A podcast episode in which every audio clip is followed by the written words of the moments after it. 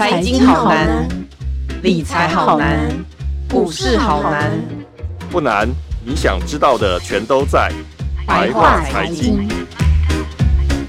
欢迎收听由联合报直播的联合开帕。你现在所收听的是白话财经，我是主持人瑶瑶。台湾的五 G 在七月已经迈入了第三个年头，我不晓得你换不换，你有没有换成了五 G 了吗？其实。我们可以来了解一下，现在台湾五 G 到底发展了什么状况，还有到底我们现在该不该换成五 G？那我们今天特别请请到了我们电信业小公主瑞璇，瑞璇，嗨，大家好，我是瑞璇。瑞璇大家都超级熟悉，她也是我们的主持群之一，而且她对于电信业，她其实跑得非常非常的资深，所以其实问她资费准没错。好，哎，瑞璇先问一下哦，目前。你看五 G 在台湾发展的状况怎么样？还有对我们民众来讲，对于我来讲，我其实非常想要问的是，请问四 G 跟五 G 有差吗？因为那我就现在到现在都没有用到五 G，可是我生活并没有受到太大的影响哎。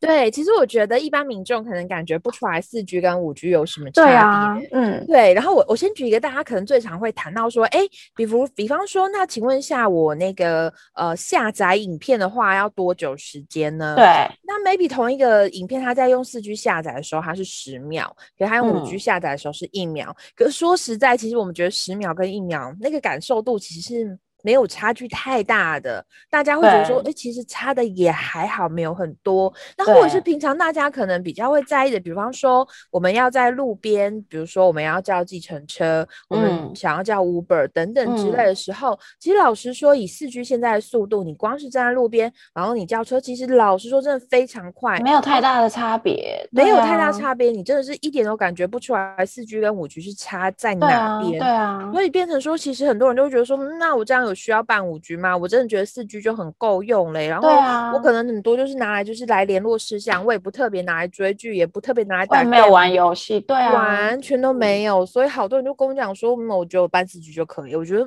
也 OK 啊，因为比方说，如果你觉得，其实老实说，以资费来讲的话，四 G 是相对便宜一点点的。呃，没有便宜一点，应该是便宜蛮多的。所以我觉得，如果大家真的会觉得说，哎呦，四 G 如果嗯没有对那个速度有很大要求的话，我倒是建议大家，如果可以就办四局的自费。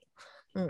但是那但是，哎、欸，我问一下哦，你刚刚说四 G 便宜很多嘛？那五 G 的话，现在最便宜大概会是多少钱呢、啊？就你了解的话，如果同样是用吃到饱这个条件来看的话，嗯嗯、呃，五 G 最便宜大概有有一些小型电信商他们会有七九九九九九，大概这样子的资费，哦、那它大概是一个单门号的资费这样子。嗯，那哦。呃呃，但是呃，当然，像我们如果一般是有办手机，然后办五 G 资费的话，一般人大部分还是会选用一三九九。那大家可能会觉得说，其实一三九九是相对较贵的，贵嘞。对，可是其实我有大概算过一下哦，因为其实你的手机它会有对你有一些补贴，然后再加上呢，五 G 它可能相对收的费用是稍微高一点点，所以其实当我当年在办 iPhone 十二的时候，我大概算了一下，其实它对那个手机的补贴，当年啦，当年对 iPhone 十二的那个呃补贴是相对较高的，嗯、所以我当时办一三九九的资费的时候，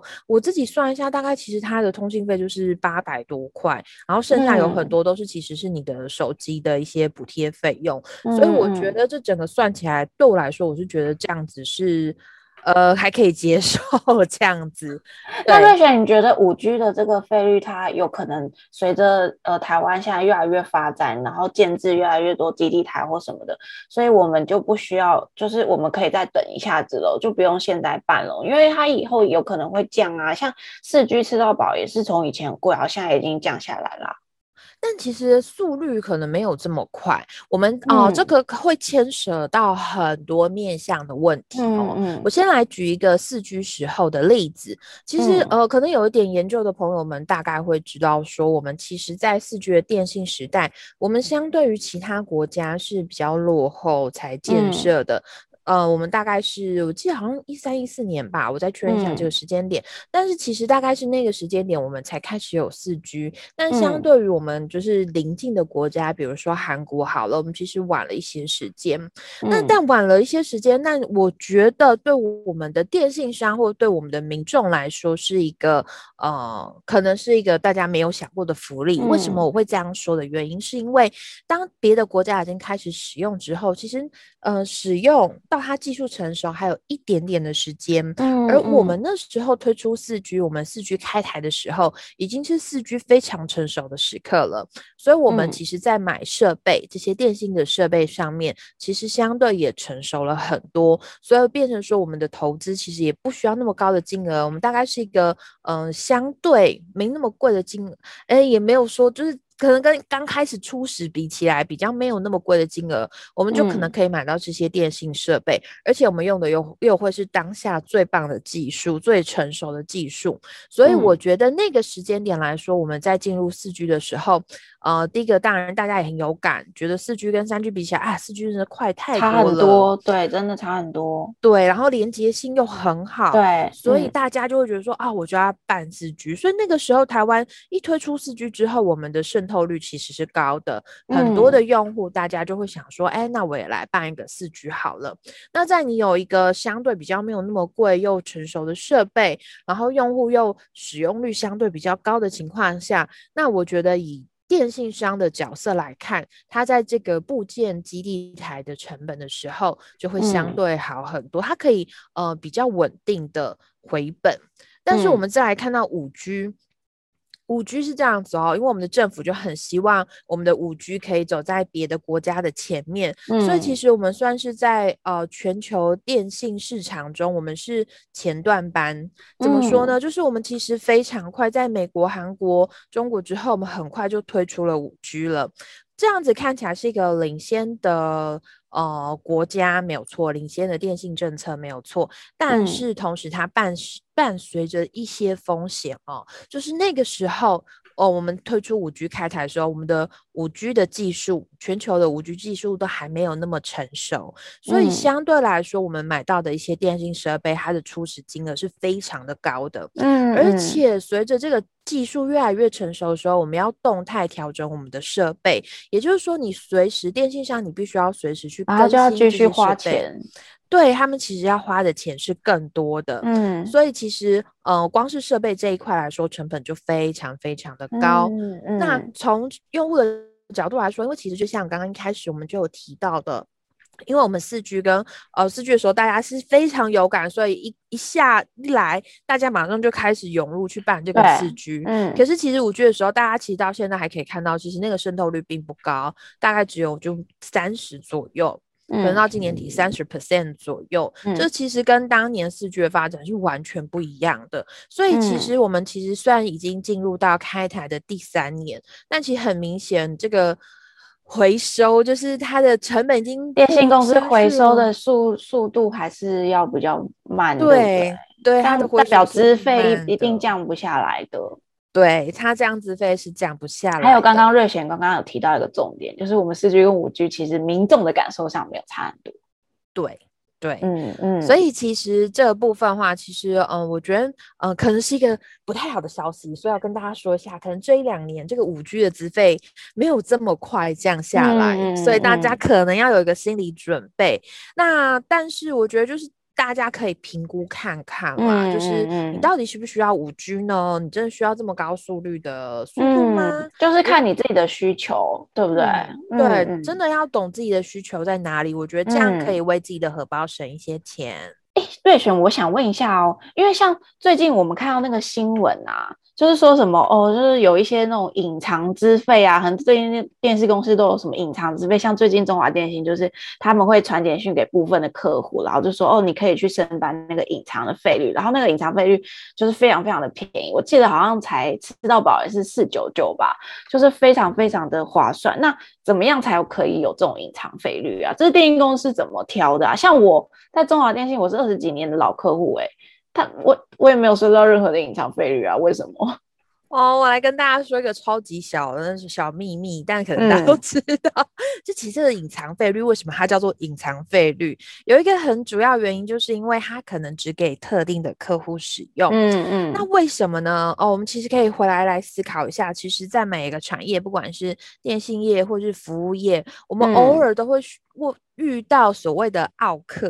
嗯、那这些奥客呢，有一些有一些状态是这样，他们呢。嗯、呃，他们也许只付非常少的金额啊，可是他们天天就是使用吃到饱，然后用这样子的方式，真的是把你的网络占满满，想尽办法。哎、欸，我就是那种奥客，就是付一点点钱，嗯、但是我知道把网络用量很大。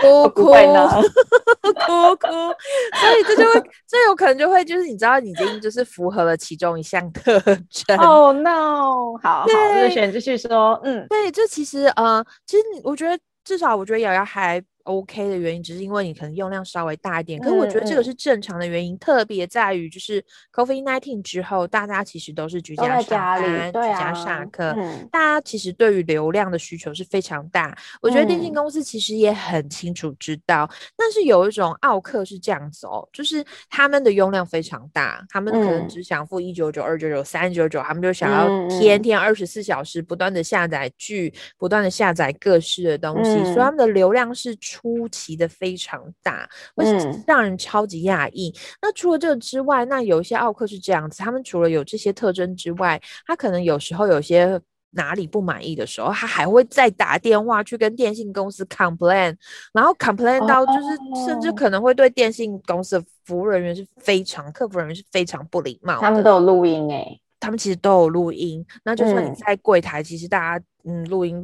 就是看那个，你知道现场，他们都可以记录，线上记录。是的，他们都可以做记录。嗯、那有时候你知道，就是电信公司就会觉得说，好吧，那如果都就是就是你都我都尽量提供最好的服务给你了，那当然呃偶尔一些小失误可能就被你发现，然后你就打电话一直疯狂来骂我。那当然客服人员也会很客气问他说，嗯、那这样子的话，这位先生小姐，那是不是呃如果您真的觉得说我们不好的话，要不要解约呢？嗯、我可以。提供解约，但是他也不要，就是这种人他也不要，他就会觉得说 不要，我就是要继续用啊，因为我觉得你这就是相对来说其实是。呃，比较划算，划算便宜的价格，嗯、所以就变成他们就希望是继续来使用这样的服务，嗯、所以电信业者其实是相当的头痛，就会觉得说啊，天哪，就是我其实给你了给了你很好的服务，但是你又呃就打电话来，有时候讲话这么不客气，又破口大骂，嗯、那我觉得其实是不管哪一个老板，可能不管是哪个产业，不管是谁，都会觉得说 这个客户实在是不太好，嗯、不太优质。嗯所以当然，他们有列了几个条件之后，他们可能就会觉得说，嗯，他们的这些呃，有一些呃客户呢，好吧，那他们都已经平常都已经用这个比较相对低一点的这个。呃，月租费了，所以他们也就想说，好，那就就继续这样使用下去，给他一点点，就是让他给他一点点优惠。嗯，但是他们就会挑选那种就是比较嗯稍微高一点点资费，然后其实这个人他的用量其实也没有那么大哦。然后他们平常，哦、尤其是他们是很稳定的，比如说他们就是用信用卡扣款，嗯、或是他们用邮局这样汇款方式，呃，邮局方式扣款，嗯嗯，非常非常稳定的，在用这样子的方式扣款之后呢，呃。对他们来说，对电信公司来说，哎，这样的客户他可能是呃不用担心说他会不会突然没缴费，嗯、也突然说会用很大量都不会，所以他们会认定这样子的客户是相对优质的客户，所以他们就会给予这样子优质的客户会有一点点的小优惠，就是说，哎，我们今年有一个什么什么样的服务，那我们欢迎你来办理这样子的月租费。他们通常是用这样子的方式去筛选出这个隐藏版的客户，所以才会说，哎，有的客户怎么会收到这个隐藏版的隐藏版资费？对，嗯，对对对，这就是。是原因跟由来，哦、原来这是我们刚刚热璇讲了几点，我们听众你可以自己思考一下啦。就是说，哦，到底呃，为什么我没有收到简讯？那如果有收到简讯，代表你在电信公司里面是一个非常 VIP 级的客户，就是是一个非常非常好的客户这样子。但是相对来讲，就是我们听众也可以思考一下，比方说，哦，这为什么我们会被认为是 OK 呢？但是这个 OK 其实我觉得有时候就是一个从电信上的角度来看啊，因为我们该争取的还是要争。争取嘛，毕竟我没有付钱啊。对不对？然后如果我付了吃到饱费，我当然要尽量用它啊，对不对？所以呢，就是大家互相互相这样子。好，哎，那瑞璇，我再问一下哦，因为大家都在问说，到底吃到饱这种东西到底划不划算？因为像我们其实就是像我自己，其实已经开始慢慢的很习惯吃到饱，因为我就不用担心，因为我以前是办那种就是有一个固定的流量样的，可是你就会很担心说我自己流量到了，然后我就会常常到会不断的把我的网络关掉。然后，但我现在已经习惯了，就是我网络都不再关了，然后我也就是尽量连什么都无所谓，因为我已经就是已经换成吃到饱了嘛。但是说实话，我们从仔细来看，你觉得吃到饱真的划算吗？然后还有现在那个各个电信公司好像都在降那个四 G 的吃到饱费率，因为是不是因为五 G 出来的关系？所以就是每个电信公司的吃到饱现在四 G 吃到饱费率其实都降了很多，这样相较起来是不是感觉比较划算？嗯。好，我先来讲一下这个吃到饱的部分哈。其实，嗯、呃，我不知道朋友们，就是听众朋友们，你们平常会不会去观察一下？自己的用量大概是多少？嗯、那其实，在各家电信业者，就是你只要登录他们的 APP 之后，嗯、理论上你应该都可以大概知道说，哎，你的历史用量是多少？嗯嗯。那我来举一个我自己的例子好了，我自己是两年前，因为我在办 iPhone 十二的时候，嗯、所以我就用了比较高的资费方案，嗯、就是一三九九部分。但嗯，不瞒各位，我就是一个大神心态，我就觉得说，哎呀，我的那个租约其实也快。快到了，那老实说，我觉得如果我过了那个租约期之后，我其实也不会想用一三九九啊，因为那个时候觉得我大概算了一下，我觉得说，OK，就是我觉得整个手机补贴跟。你这样子算下来之后，我觉得一三九九，我觉得还算合理。但是如果两年到了之后，我可以换约，嗯、我老实说，我就不想换。于呃，我就想要换这个资费方案，嗯、我就想要换低一点的。嗯、然后我就大概前几天的时候，我有去看了一下我自己的 APP。那我的这个电信门号呢，也是一样有二十，也是一样有二十。嗯、好，然后我进去看了一下之后呢，我发现，哎，我大概每个月的这个。流量大概会落在十五 G 到二十 G 左右。那除了可能很这样算多吗？这其实我觉得以吃到饱来说，它可能不算那么多。也因此，我就回去再回推去找了我那家电信公司的那个单门号的方案。就大家要记得哦，其实那个。在办方案的时候，除了有绑约，就是绑手机、绑家电、巴拉巴拉这样子的绑下来的约之外，还有另外一种约叫做单门号方案，嗯、也就是单纯只跟他申办门号而已。对。这个单门号的部分，所以大家可以去看一下。如果其实你什么都不需要，你也可以去选择这个单门号方案。就是你也不想要，现在现在手机还很好，你不想换手机，然后你也觉得我好像不需要用到平板，我也没有很想要换我的平板什么的，就可以去选单门号方案这样。对对，没错。嗯、因为我就觉得，哎，我的手机现在用的非常好，我觉得我不想要换手机，嗯、我暂时没有这样子的需求。那所以我觉得我接下来的一到两年之间，我可以用较低的费率。那举例来说，我可能就去看五 G 的，嗯、那我这家电信公司呢，它可能有七九九或九九九，我可能就会思考一下，就是我跟瑶瑶担心的是一样，因为其实有时候我们记者在外面跑来跑去的时候，哎，你突然用量一大，你当下不会知道，因为有时候。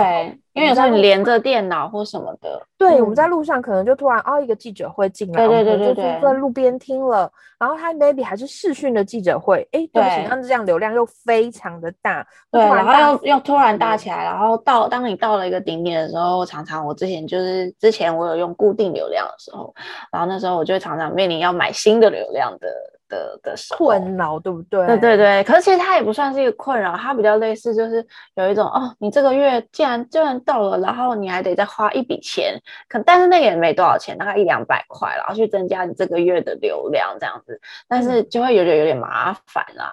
对对，嗯，然后所以我就会有点担心，所以我可能就会，比如说我用的可能就是十几 G 的状态的话，嗯嗯，我可能就会在思索，我是不是要挑一个五十。G 或是几居的这个集聚，然后去确认一下这个适不适合我使用。嗯、那这个是我挑选的第一个办法。嗯、但同时我还必须要考虑的一个东西，好，我觉得也不瞒各位，我使用的就是中华电信门号。那其实有一些中华电信的朋友们，嗯、你们可能会知道说，它其实有个功能叫做 WiFi 的功能，也就是说，它其实、就是、呃，如果你办的是稍微高点资费方案的话，它其实是可以，比如说呃，在某些定点你收得到这个。呃 WiFi 的 WiFi 的时候，嗯嗯。嗯、你其实是可以使用他们的 WiFi 的，相对来说你的速度会更加的稳定。所以以前我觉得，我就我觉得我对于哦，尤其这个这个 WiFi 它其实就是比如说。呃，你的设备连上去都 OK，所以我其实是很习惯来使用这个 WiFi 的功能。哦，真的啊？对，但是因为因为可能因为我的资费都没有很高，所以他们都跟我说，如果你要使用那个 WiFi 的话，你要付钱哦，要加钱。对，好，我现在想说，算了，我的四 G 都吃到饱了，我就干嘛要给你加这个钱？这样。对，因为我跟你讲，为什么会发现？因为其实我前几年的时候也是跟大家一样，哎，我也是四九九的一员这样子。嗯。嗯所以就变成其实这四九九的部分，呃，我那时候也有问过这个问题，他就有说，哦，对，如果你要使用这个功能的话，你要加一百块。嗯嗯。所以我那时候是真的有加一百块，就变五九九。所以我大概知道有这个问题。哦嗯，对啊，嗯嗯，但是就是主要瑞璇刚刚其实讲的重点就是说，你可以去看你那个 APP，就是你平均的那个网络的用量，去思考我到底有没有需要真的一定要吃到饱，或者是其实我单门号在一定的固定的费率，就是一定的呃流量之下，其实我我自己生活就用的很 OK 了。就如果你是一个上班族，然后你平常都在公司里面，那公司本来就会有 WiFi 嘛，所以就是跟都在公司里面，家里也有 WiFi，然后你其实用到。网络的时间只有假日出门跟呃回家通勤啊，这段路上，然后回到家里就有 WiFi 的话，其实不一定真的一定要办吃到饱，对不对？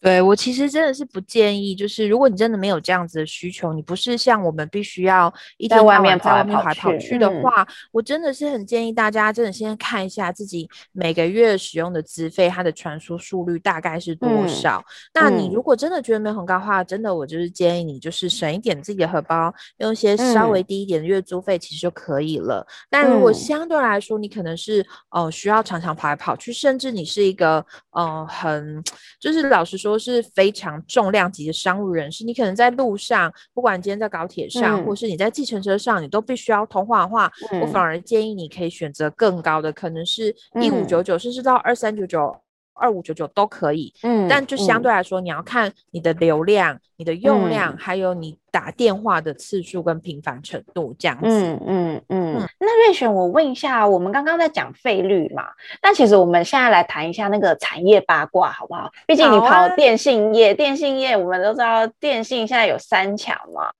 但是我们还是有一些小虾米嘛，像什么亚太啊、什么台湾之星啊那种小虾米。那我们看到最近新闻就是一直在报，就是说现在电信公司好像就是一直在不断的大大公司在吞并小公司啊，就是像远传去并亚太啊，然后台湾大说要去并台湾之星嘛。那到底为什么这些大的电信公司要这样去吃这些小虾米呢？然后还有政府。是直接持开放态度就让他们并吗？嗯、呃，我们先来说一下，就是为什么我们的产业会走到，就是大家最近都会听到说，哎、嗯，大的电信公司在并小型的电信公司。啊啊、其实这个也跟我们刚刚一开头我们有提到一件事情，就是在五 G 的设备的成本部件上面，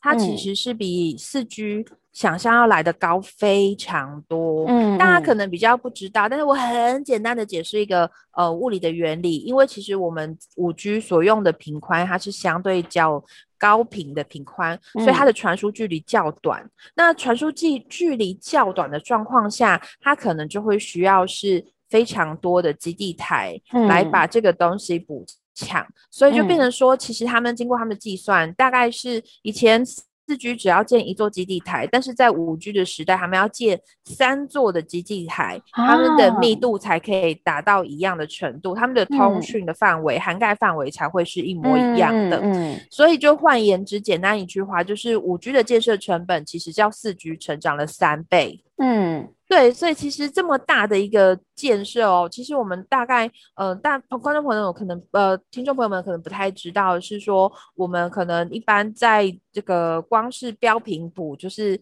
光是标金就已经是千亿的等级。对，之前新闻其实一直有在报，那时候五 G 飙到的时候，大家觉得很震惊，怎么会这么这么大的金额呢？吓死人，一千多亿元，真的是非常非常的高。那你从平谱之外，你还要去建设基地台，这个建设基地台又不是什么几亿就可以搞定，就是几百亿以上的金额在跑。嗯、所以当你的呃小公司，它要有这么稳健的财务状况，嗯、才能够去支应他们这么这么大的。资本支出，嗯、所以这就考验着一个公司它到底有没有足够的财务状况。那所以也就变成我们其实两家小的财务，其实大家也都知道说，呃，以前我们的台湾之星或是我们的亚太电信，他们最主打的一件事情就是，他们希望是用比较低的中低资费方案来吸引客户上门。对，所以相对来说，他们的电信营收流量其实也就相对没有那么的好。所以就变成说，其实大家在看的时候就知道说，哦，整个财务的稳健度，在这一次的五 G 投资之后，就可以很明确的看出来。之后也就可以发现说，哎，其实台湾之星跟亚太电信他们其实要支应这么这么这么大的呃资本支出，其实是有它的困难存在的。嗯嗯嗯，哎、嗯，那瑞雪，你刚刚讲到那个密度啊，所以说，呃，我们如果现在去办一些小的电信的。呃，五 G 的方案，这样会不会变成它的收讯比较不好啊？会有这样子的问题吗？五 G 方案其实，在都市的部分应该是还是 OK 的，嗯、但是我们在比较呃郊区的部分，还是这样的话，嗯、我们就可能还是要每个地方再去做观察，因为每个地方的建设状况是不太一样的，所以其实。呃，但是其实如果你也知道，就是现在我们的手机如果有办五 G 的朋友们，可能就会发现，呃，如果这个地方收不到五 G，它的讯号是会退回四 G 去的。哦，对对，所以就是用直接改成用四 G 的讯号这样子。对，所以当下其实大家可能没有那么有感，嗯、这么有感觉这样子。哎，对，除非你真的特别去看说，我这个从五 G 变成四 G 了这样子。但其实大家使用上其实不会差这么多啦，就跟我们前面讲的一样。嗯，对对，所以其实大家当下可能就没有呃很明显的发现说，哦，这个好像四 G 五 G 有没有差到这么多？嗯、我觉得其实大家应该是比较没有发现这个部分。嗯、但其实电信公司他们自己在建设，自己就比较有感觉说，哎，嗯、如果现在要达到就是当初承诺政府规划我的密度要盖到多少，这其实财务压力是很大，非常大。当然，对你现在可能。一年、两年、三年，你都还可以慢慢的去呃呃做一些建设。嗯、可是这个一个四 G 或是一个五 G 下去，就需要二十年的建设。嗯嗯、我前面三年可以了，但是我后面十七年我还做不做得下去？这个都是所有电信公司，他们必须从现在就开始做评估的，嗯、所以我觉得其实这样也不错。就是在五 G 开始的时候，可能有一些小型的电信公司，他们比较发现说，哎，这样子好像如果要继续撑下去的话，我的财务的压力会不会非常大？我的财务会不会不稳健？嗯、我觉得其实他们自己都非常有感觉于这个东西的状况。嗯对啊，嗯、所以我觉得也这也是为什么可能就是他们在五 G 的第二年年底的时候，他们就开始陆续谈，比如说台湾大家并台湾之星，嗯、或是呃远传电信并购亚太电信，所以我觉得这个都是大家在这时候就已经开始先做的一个思考。嗯嗯，哎、嗯，那瑞璇，我问一下哦，之前不是说之前就是业界大家都知道说台湾大跟亚太电信其实蛮好的嘛，那。为什么最后是被远传拿走啊？这是有什么内幕吗？对，就是其实这个东西也蛮有趣的，就是其实我们从四 G 的时候就一直知道说，嗯、台湾那跟亚太电信他们是一直是非常友好的往来。对。然后那个时候呢，因为呃，他们做的一件事情是亚太电信的用户可以去漫游使用台湾大哥大的网络，所以大家就会觉得说，天哪，我这我如果今天就台湾大的用户就会很生气，就会觉得说，天哪，我在台湾大花了这个。这么多钱，九九花这么多钱，嗯，然后然后亚太花一点点钱，然后亚太用户花一点点钱就来用，可以来用我的东西，这样。对，所以当时有一些用户其实是不太开心的。嗯，那加上其实老实说，我们那时候呃在标这个频谱的时候呢，嗯、其实它都是可以有呃，就是他必须要写这个营运计划书给 NCC 或是相关主管机关。所以理论上来说，你已经承诺主管机关你要来建设这个基地台，那为什么你都一直没有这么快的动作呢？嗯、所以大家其实对亚太是有一些维持的、哦，甚至那个时候 NCC 就是同时有。罚了台湾大跟亚太电信，嗯，就是两个两家电信公司同时罚同样的金额哦，嗯、他们一路罚，我记得好像罚到二零一八年左右吧，一八年上半年，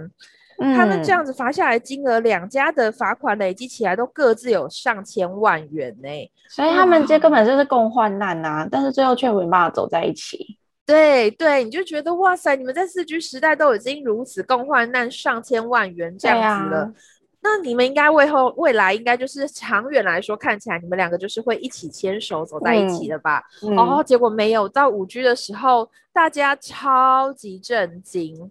那其实就被牵走了。对，就被牵走了。其实为什么会这样子的原因，是因为那个时候呃，五 G 大家在标频谱，嗯，但其实大家大概都知道，就是在那个。呃，最黄金的一段频谱，就是我们大概说的三点五 GHz 的这一段频谱上面，亚、嗯、太电信其实是没有标到频谱的，嗯，因为那个时候其实竞争太激烈，以及那个金额是越来越高，嗯、已经高到我觉得，我相信亚太电信应该算过这么高的金额标下去，可能是不符合成本。不符合理想成本规划的，嗯、所以那时候其实亚太电信并没有标到频谱。那、嗯、台湾呢，他们有标，但是他们只有标到六十 G，嗯，就是频宽的部分只有标到六十 G megahertz，跟当时的中华电信远传比起来，其实相对来说都是比较少比较少的。那台湾之星当时标到的是四十 megahertz，嗯，所以那个时候就已经业界就传出来说，哦，这两家有标到的台湾那跟台湾之星，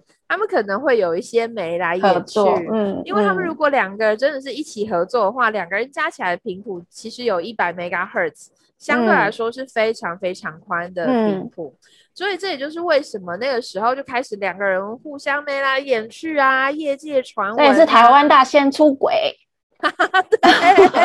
很多人就说：“天啊，台湾那你这个行为到底是怎么回事？怎么都已经有了亚太在那边跟人家眉来眼去？”对呀、啊，对呀、啊，对。然后人家就有人说：“你是不是就开始跟人家台湾之星眉来眼去之后，嗯、你就把亚太电信冷冻在那了呀？”嗯嗯。嗯，那我觉得其实亚太电信也不是傻子，就是我我我一个男朋友就是跑去就是跟别人去跟别的女人眉来眼去，那我为什么要留你呢？对，他就想一想，就觉得那算了，那我来看看。旁边还有另外一个大哥，也蛮帅，蛮俊俏，也不错，嗯嗯，很好的财团来为未来进，未来跟他交往来看看。所以就变成他们在五 G 的时代的时候，嗯、他们是转过头去，对他们就先去跟远传电信谈了个恋爱，嗯，然后。当然，台湾大家知道也觉得很跳脚，就觉得说：“天啊，我都已经四 G 跟你共患难那么久了，对，怎么这时候又跑去跟别人在一起？”那、嗯、当然相相形之下来说，应该是觉得蛮难过的啦。对啊，难怪最近看到我们那个新闻，之前闹得很大，什么就是呃远传那边的徐旭东啊，跟那个台湾大那边的那个蔡明忠两个人在隔空互呛，这样子说在探讨谁的脑筋比较有问题。对呀、啊，对，难怪哦，原来前面有这些内幕啦，这样大家懂了吗？对，就是其实他们就是嗯，是一个。看起来郎有情妹有意，但是最后被抢亲的部分，嗯，对，就是有许许多多的意外发生了之后，嗯、所以最后他们其实那个、嗯、呃各自有了新欢，新欢决定跟新欢一起牵继续走下去，嗯嗯，对，现在就看政府什么时候要要核准喽，对不对？对对对，是的。好，我们今天非常谢谢瑞璇，他除了我们除了谈了一些就是怎么样去省自己的电信，就是从电信业去省一些自己的荷包啊，然后去衡量自己资费到底适不适合之外，然后我们还谈了一些产业的八卦，我觉得真的很有趣。今天谢谢瑞璇，谢谢谢谢瑶瑶，谢谢大家，谢谢。感谢大家收听今天的白话财经。如果想知道更多关于电信、五 G 等相关的报道，请上网搜寻联合报数位版 VIP 点 UDN.com。那我们下周白话财经见喽，拜拜，拜拜。更多精彩的报道，请搜寻 VIP 点 UDN.com 联合报数位版，邀请您订阅支持。